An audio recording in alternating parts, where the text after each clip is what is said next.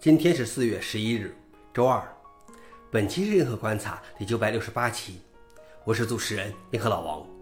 今天的观察如下：第一条，推特公司没了。根据推特递交到法庭的一份文件，该公司声明已合并成为 X 公司的一部分，推特公司本身不再存在。马斯克经过一系列眼花缭乱的公司组合和控股，现在推特公司变成了 X Corp，母公司变成了 X Holding Corp。两家公司受美国内华达州法律管辖。消息来源：Slate。老王点评：与其说马斯克是一位科技领袖，不如说他是一位善于玩弄资本的人。第二条是自由撰稿人被 ChatGPT 取代。许多人说，如果你是一名优秀的写作者，你不会被 AI 取代。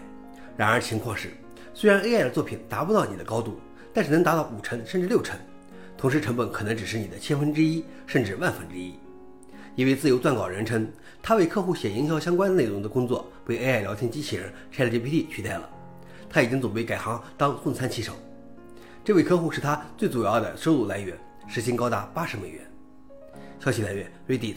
老王点评：蒸汽机时代到来时，没有人为纺织女工做些什么，所以你真的要考虑你是不是 AI 时代的纺织女工。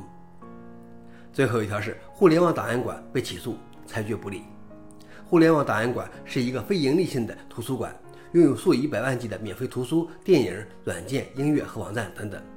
它们包括了三千七百万本书，其中许多是没有商业化的旧书。它存储有经典电影、大量的播客。其时光机网站上存储了几乎所有被删除的网页。四家企业出版商对此有很大意见，所以他们起诉了互联网档案馆。现在一位联邦法官做出了有利于出版商的裁决，互联网档案馆正在提起上诉。消息来源：SB Statesman。老王点评：如果上诉失败，这么重要的服务可能就毁于一旦了。